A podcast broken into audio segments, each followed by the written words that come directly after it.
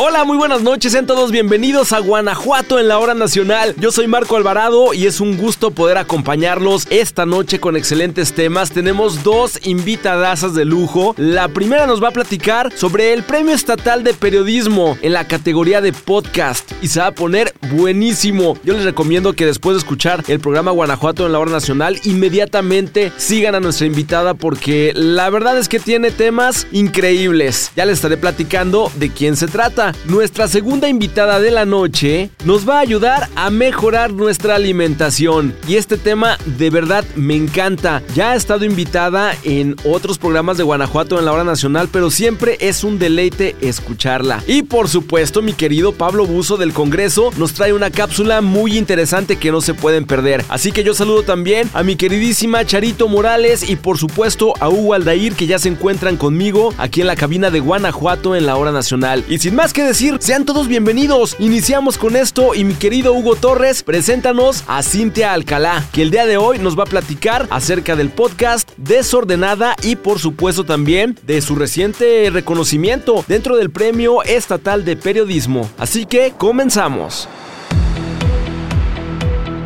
Hola, ¿qué tal amigas y amigos de Guanajuato en la hora nacional? Estoy muy contento y muy emocionado porque esta noche tenemos una invitada de lujo. Ella es primeramente licenciada en Ciencias de la Comunicación, con maestría en Relaciones Públicas. Y esta noche ella nos viene a platicar sobre su podcast conocido como Desordenada, en donde toca temas culturales, teatro, música, danza. Más adelante ella nos va a platicar todo el contexto de su podcast, así como también también nos va a platicar del Premio Estatal de Periodismo que ganó en la categoría podcast. Esta noche nos acompaña Cintia Guadalupe Alcalá Elías. Cintia, muchas gracias por acompañarnos esta noche aquí a tu casa, cabina de Guanajuato en la hora nacional. Qué emoción, Aldair, qué gusto. Desde niña escuchaba la hora nacional y es un gusto estar aquí, qué emoción.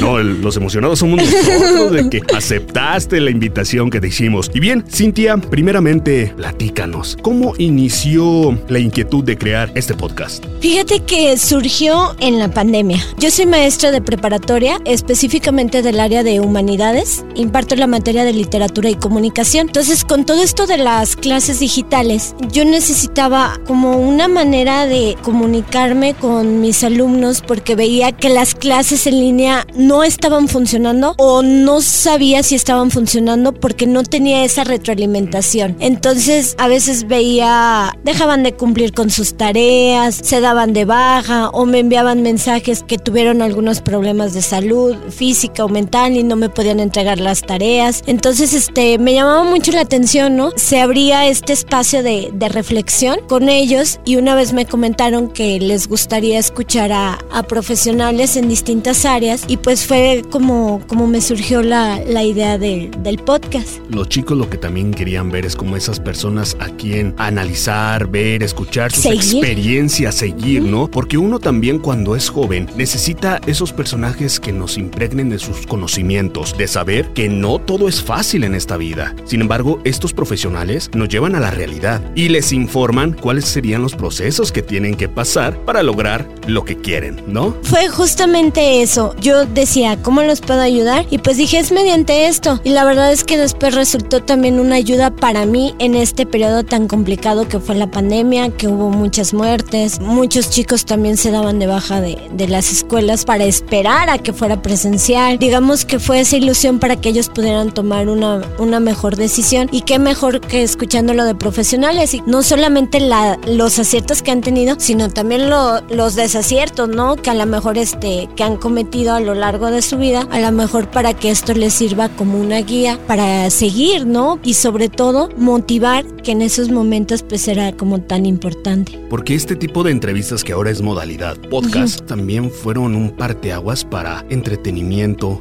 distracción más que nada. Porque al ver todas esas noticias tan negativas te impregnabas tú mismo de eso. Entonces esto qué generaba? Histeria, enfermedades. Entonces este tipo de programas hicieron esa parte de comunicación, entretenimiento y sobre todo llenar de conocimientos. Que es lo que este podcast podcast también quiere lograr o fue su objetivo, me, me imagino. Justamente es encontrar a lo mejor esa pasión. Mis invitados o mis entrevistados son específicamente relacionados con el teatro, con la literatura, con la música y tengo hasta internacionales, un dibujante de España. Entonces van en este sentido artístico porque también pues eran las materias las que imparto, literatura y comunicación. Y aparte de informar también, en este caso tú, Cintia, te mantenías al día de qué era lo que estaba pasando en cada una de esas actividades, ¿no? Que era la información que tú le transmitías a los jóvenes, pero qué mejor de profesionales y actualizada. Sí, justamente para mí también fue un reto buscar no solamente personas a lo mejor conocidas, que supiera que fueran egresadas, que estuvieran haciendo un buen trabajo, sino también escalar más allá y de buscar a lo mejor este, mujeres que tuvieran libros publicados, hombres que hicieran teatro a nivel nacional. Entonces también para mí fue un reto el escribirles y pues con todo esto de la pandemia, pues toda esta comunicación fue más vertical. Quiere decir que me respondían los mensajes y todo. Y la verdad sí ayudó mucho que yo les decía, se los comparto a mis alumnos y enfocábamos esos minutos de la clase a una reflexión sobre lo que escuchaban. Creo que vas en el episodio número 80 y fracción 8. 88. Sí, ¿verdad? 88. Sí. ¿Cuál ha sido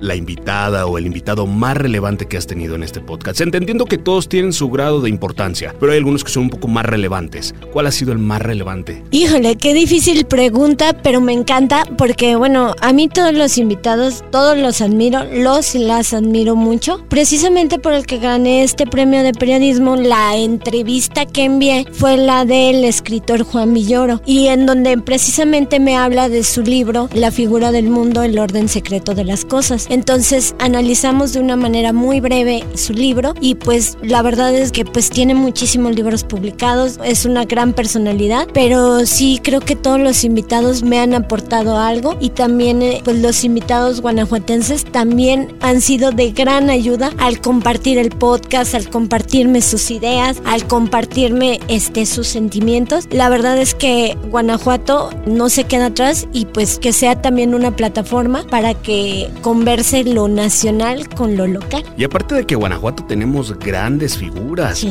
¿no? Que también este tipo de podcast, este tipo de entrevistas son muy importantes porque se le da la difusión, se le da el escaparate importante que requieren para que algunas personas que no están dentro del tema los conozcan, las conozcan y sepan todo lo que han hecho y el gran aporte que le hacen a las nuevas generaciones. Yo creo que, por ejemplo, los artistas locales, ellos han dado su testimonio de lo que están haciendo aquí en Guanajuato y cómo su trabajo también ha sobresalido a lo nacional incluso, o cómo han hecho para que aquí en Guanajuato se siga haciendo cultura, ¿no? Como en festivales tan importantes como el Cervantino y todo, y ellos dan testimonio y dan pie a toda esta historia de vida que pues también es parte de, de Guanajuato. Y que esto se realiza también esta difusión y este escaparate es gracias a ti. Ahora, hace unos momentos tocaste el tema del premio que ganaste. Platícanos cómo fue el primer acercamiento, cómo te enteraste de esto, cuáles fueron las bases que tú tuviste que pasar para mandar tu entrevista. Pues primero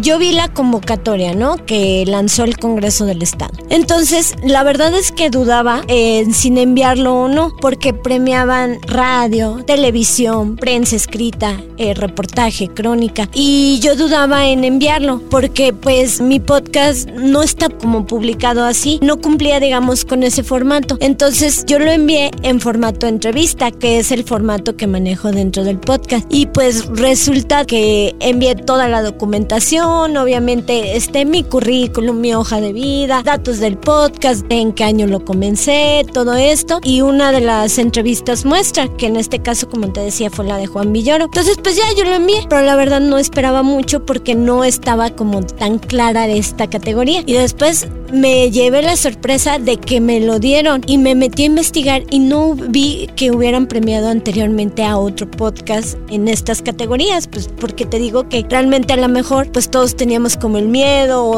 o eso de que vamos comenzando, no sé, entonces es como también atreverse y confiar a lo mejor también en nuestro trabajo y en lo que se está haciendo aquí en, Guanajuato. Justamente esa va a ser mi segunda pregunta, Cintia, referente a la enseñanza que te deja y les dejas a las personas que escuchan tu podcast, que a veces tienen el miedo de no darle la palabra correcta, no darle valor al trabajo que realizan y creer que no es tan importante. Ahora tú nos la enseñanza de que es atreverse, es tener ese valor de decir, no, mi trabajo vale, mi trabajo es importante y lo estoy haciendo bien porque le estoy metiendo el corazón, el alma, pues bueno, estoy trabajando duro para que se logre lo que se requiere. ¿Y qué fue lo que sucedió? Te animaste, lo enviaste y ganaste. Eso es lo importante y esa es la enseñanza importante que también les dejas a todas esas generaciones de futuros comunicadores, pero sobre todo a las mujeres que quieren ingresar en este mundo de la comunicación. Claro, yo creo que es atreverse, confiar en nuestro trabajo y pues más que nuestro trabajo, en nuestro proyecto de vida o en nuestra vocación. A veces también me ganaba esa espinita o esa emoción por dar un poco de esperanza a mis alumnos cuando a lo mejor en las cosas en casa no estaba como tan bien, que a lo mejor había complicaciones de salud, económicas, mentales. Entonces me ganaba como esa emoción de, de compartir un poco de esperanza y que más que de arte, ¿no? Que eh, compartir esperanza por medio del arte, ¿no? Habrá podcasts que a lo mejor compartan esperanza por medio del deporte, por medio de, no sé, algunas otras actividades. Pero mi pasión era compartirlo por medio del arte, que el arte se viera como una ventanita ante toda esa oscuridad que nos planteó la pandemia, a, digamos que a nivel mundial, ¿no? Fue un periodo duro, pero siempre existieron ventanitas que nos mostraban un pequeño, un rayo de luz ante toda esta ola de enfermedades. ¿Has tenido algún comentario por parte de algún alumno tuyo en donde te diga, sabes qué? Yo estaba a punto de, de darme de baja, yo estaba a punto de ya desistir. Fíjate que sí, cada semestre nos dan nuestra evaluación docente y pues bueno, también ellos tienen esta plataforma en donde pueden intercambiar mensajes con sus maestros, ¿no? Esta plataforma digital completamente educativa entonces, pues esto se volvió también un medio de comunicación entre el podcast, ellos y yo. Pues les pegaba el episodio, les compartía el link del episodio y al día siguiente lo compartíamos. Entonces, pues sí, recibí comentarios de que, por ejemplo, me acuerdo mucho de un alumno que se interesó por el cine a través de ese episodio, que dijo, ah, bueno, entonces es posible, ¿no? Es posible hacer cine o ser extra de cine de esta manera. Y en estas evaluaciones docentes, ellos me ponen que siga haciendo podcast caseros que la maestra siga haciendo podcast caseros.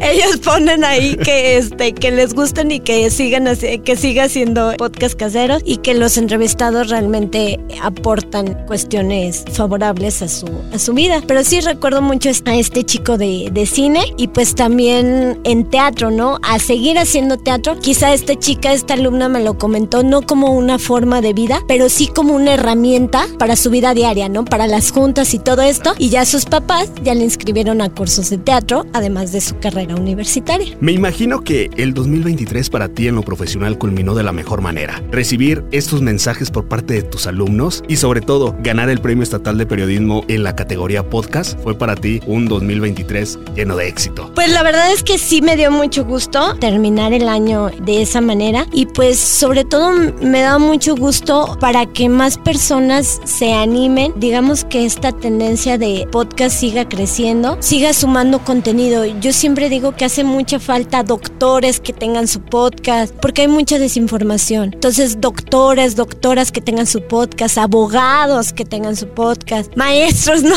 Como es en mi caso, que además del día a día tengamos otra plataforma para interactuar a lo mejor con pacientes, en mi caso con alumnos. Es un gran medio para contrarrestar la información falsa o de personas que no tienen, digamos, una profesionalización y la lanzan contenido sin una base teórica o sin una base, pues al menos calculada. Y para el podcast Desordenada, primeramente, ¿qué es lo que viene para este 2024? Y para Cintia, en lo profesional, ¿qué es lo que viene para este 2024? Pues yo feliz de seguirlo haciendo, de seguirlo haciendo, de seguirlo produciendo desde, desde cero. Pues se vienen muchas entrevistas, se viene también este personalidades como ya el, el estilo que ya tenemos y pues también se viene los 100 episodios. Entonces pues a lo mejor hay un giveaway, a lo mejor algo de esto, pero sobre todo muchas entrevistas. Seguir combinando lo local con lo nacional y si se puede, ¿por qué no? Más entrevistados internacionales, seguirme preparando para esto y pues hacer crecer esa comunicación y también combinarlo con lo presencial. Por ejemplo, ahora en las clases ya han ido algunos de mis entrevistados de manera presencial y pues seguirlo, seguirlo combinando, ver la manera de, de combinarlo con la presencialidad, porque antes era un formato totalmente digital. Entonces, este, ver ahora la manera de, de seguirlo,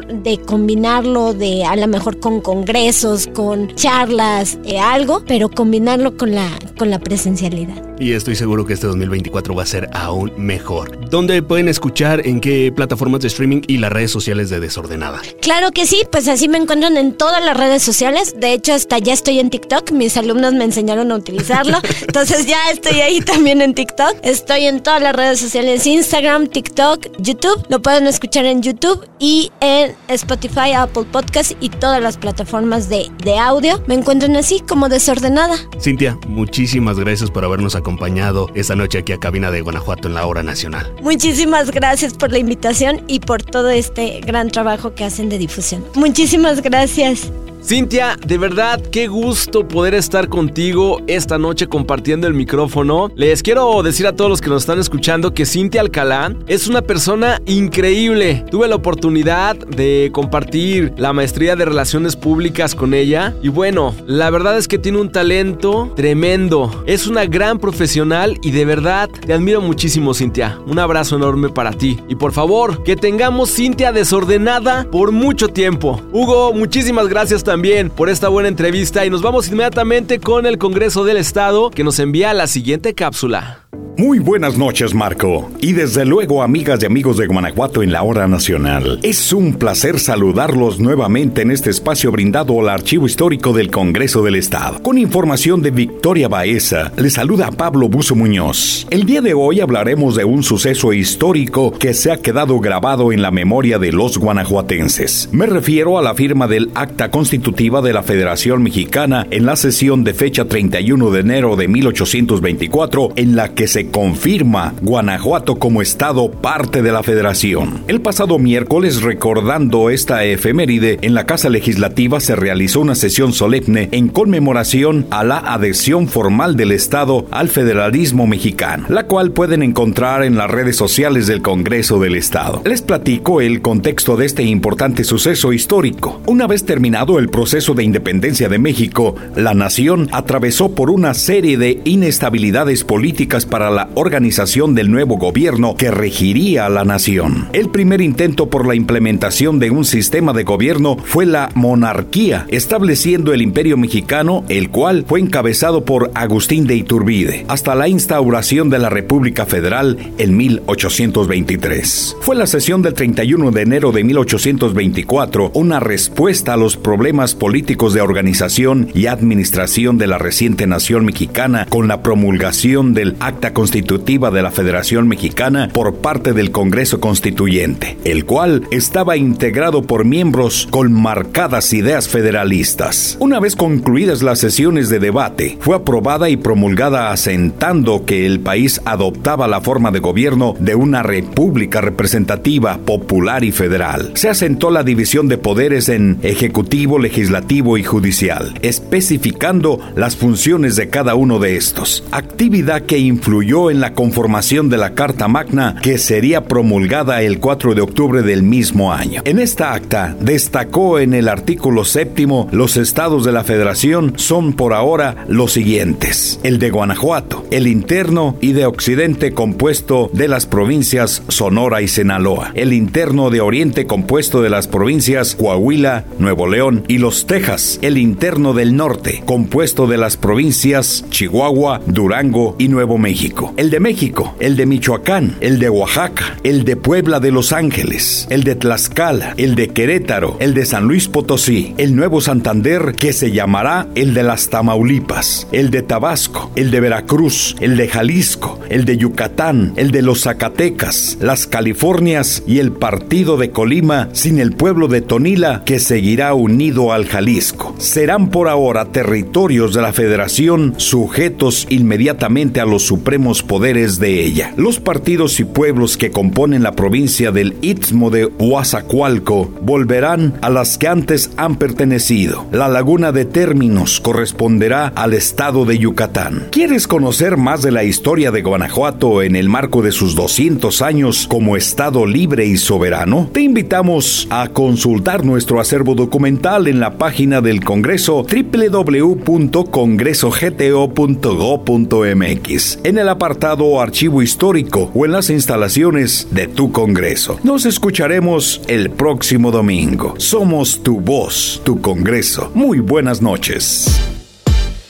Mi querido Pablo, muchísimas gracias por acompañarnos esta noche y un saludo para ti y todo tu equipo en el archivo del Congreso del Estado. Vamos con nuestra siguiente invitada y por supuesto con Charito Morales, que ya se encuentra con nuestra nutrióloga de cabecera aquí en Guanajuato en la hora nacional. Y me interesa el tema porque ya estamos en febrero, entonces yo quiero cumplir uno de mis propósitos más importantes que es tener una vida mucho más saludable. Amigos Radio Escuchas, ¿cómo están? Muy buenas noches. Les saluda Charito Morales. Seguramente muchas veces te has preguntado como yo, ¿cómo crear hábitos saludables y lograr mantenerlos? Sabemos todos que la motivación por sí sola no es suficiente. El tema que abordaremos esta noche se titula Hábitos saludables en este 2024. Y para hablar de este tema, ¿qué mejor que abordarlo con nuestra nutrióloga, Beatriz López Jara?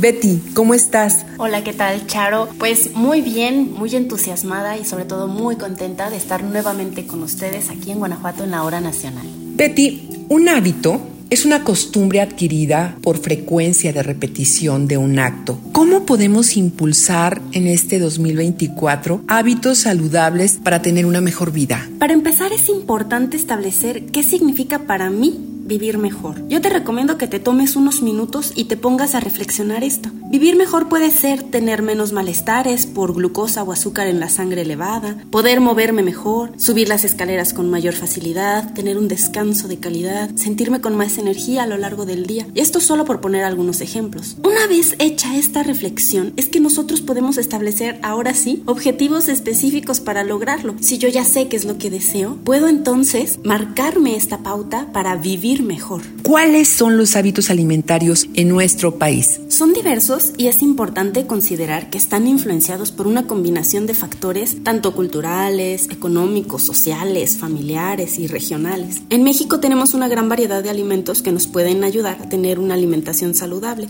Tenemos acceso a frutas y verduras, no me dejarán mentir, principalmente si lo comparamos con otros países en los que no solo hay escasez de estas, sino que también es muy caro. Tenemos cereales de calidad como el maíz, el amaranto, abundantes leguminosas que son frijoles, lentejas, chiles, condimentos que además tienen funciones antioxidantes. Tenemos también acceso a carnes magras de calidad, como el pollo, pavo, el huevo, el cerdo y también la res. Desafortunadamente, y pese al fácil acceso a estos alimentos, ha aumentado el consumo de los procesados. Ya tuvimos también una cápsula, la oportunidad de platicar de qué son estos alimentos procesados o ultraprocesados. Tienen alto contenido de azúcares, grasas saturadas y una baja calidad nutrimental. Estos son los que pues vemos empaquetados y consumimos cada vez en mayor cantidad. También hemos aumentado el consumo de alimentos fritos, capeados, dorados, empanizados y sobre todo el tamaño de las porciones. También, pues finalmente y no menos importante, hemos sustituido el consumo de agua por refresco y bebidas azucaradas. Estas últimas modificaciones en nuestra dieta pues han hecho que la calidad de esta vaya disminuyendo y con ello vemos que trae afecciones a la salud.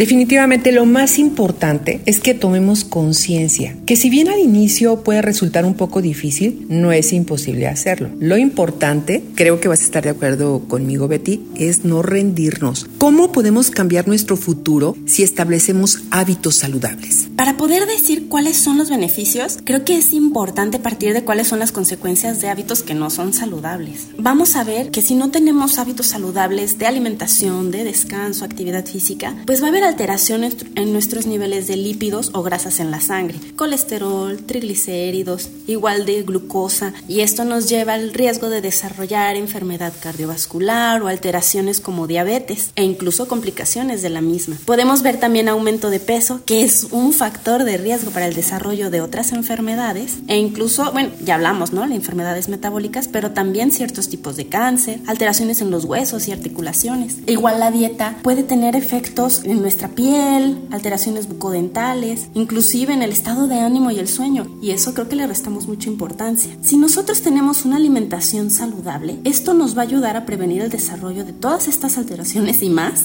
y en caso de que yo las presente o ya las tenga diagnosticadas, me van a ayudar a no tener complicaciones a largo plazo de estas. 10 hábitos, por favor, saludables que nos van a hacer muchísimo bien ahora que estamos en el segundo mes del 2024, Betty. Si no han comenzado, este es el momento, este claro. es el momento. Ajá. Primero, toma agua natural, al menos un litro y medio diario. Disminuye el consumo de bebidas azucaradas, me refiero a refrescos, jugos e incluso aguas. Integra frutas en tu día a día. Incluye verduras al menos tres veces al día en cualquier presentación. Prefiere alimentos de temporada porque son más económicos y además son amables con el medio ambiente. Procura mantenerte activo. No pases más de dos horas continuas sentada o sentado en el escritorio. Intenta dormir ocho horas diarias y estar en la cama más tardar a las 11 de la noche. Haz ejercicio. Encuentra esa actividad que te motive. No tienes que hacer algo que no te guste. Intenta preparar más alimentos en casa, comprar menos y finalmente disminuye el consumo de alimentos ultraprocesados como papitas, galletas, sopas instantáneas y comida rápida. Vete algo muy importante. Arrancamos un año y todos tenemos una lista de propósitos y nos decimos y nos repetimos, ahora sí voy a hacer ejercicio, mañana voy a comenzar la dieta. ¿Cómo establecer objetivos de salud que sean reales? Pues ya que estamos comenzando el año, definitivamente todos tenemos propósitos, ¿no? Incluso en diciembre ya pensamos, Ay, a partir de enero voy a hacer tal, ¿no? Y Sí. ya nada, estamos esperando enero, estamos esperando enero. Pues ya estamos en febrero, yo quisiera saber si ya comenzaron. Pensamos en qué es lo que queremos lograr al final del año. Y puede ser que cada año nos pase lo mismo y al final en diciembre, noviembre digamos, es que ¿por qué nunca lo logro? ¿No? Siempre es esta pregunta, ¿por qué siempre me, me prometo o me comprometo a hacer algo y al final no lo logro? Una posible causa es que no estás estableciendo tus objetivos y por ello no hay un plan. Las cosas no van a ocurrir de manera espontánea. Entonces aquí les van algunas recomendaciones. Hay que establecer objetivos por escrito y hay que considerar en primera que sean específicos. Plantéalos de forma detallada y correcta, que sean medibles, que tengas un parámetro de comparación, que sean alcanzables.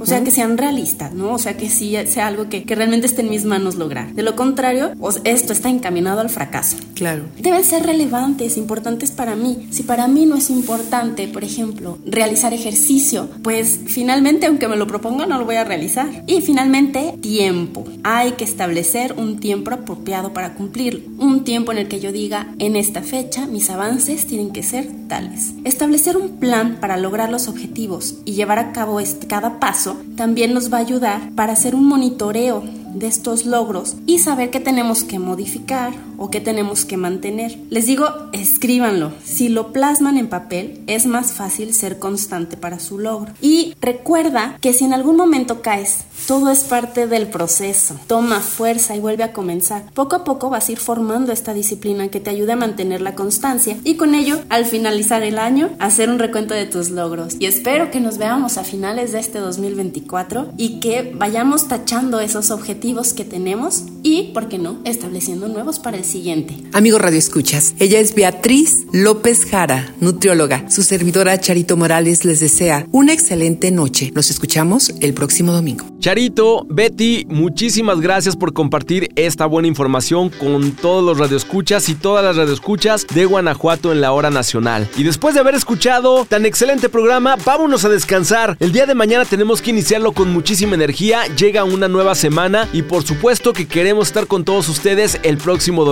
Ya es momento de cerrar los ojos y por supuesto los invito a que visiten los municipios de nuestro bonito estado de Guanajuato. Un abrazo y un saludo a todos los rincones, a todos los municipios. De verdad, muchas gracias por escuchar Guanajuato en la hora nacional. Yo soy Marco Alvarado y nos escuchamos la próxima semana. Muy buenas noches. Adiós. Guanajuato en la hora nacional. Guanajuato en la hora nacional.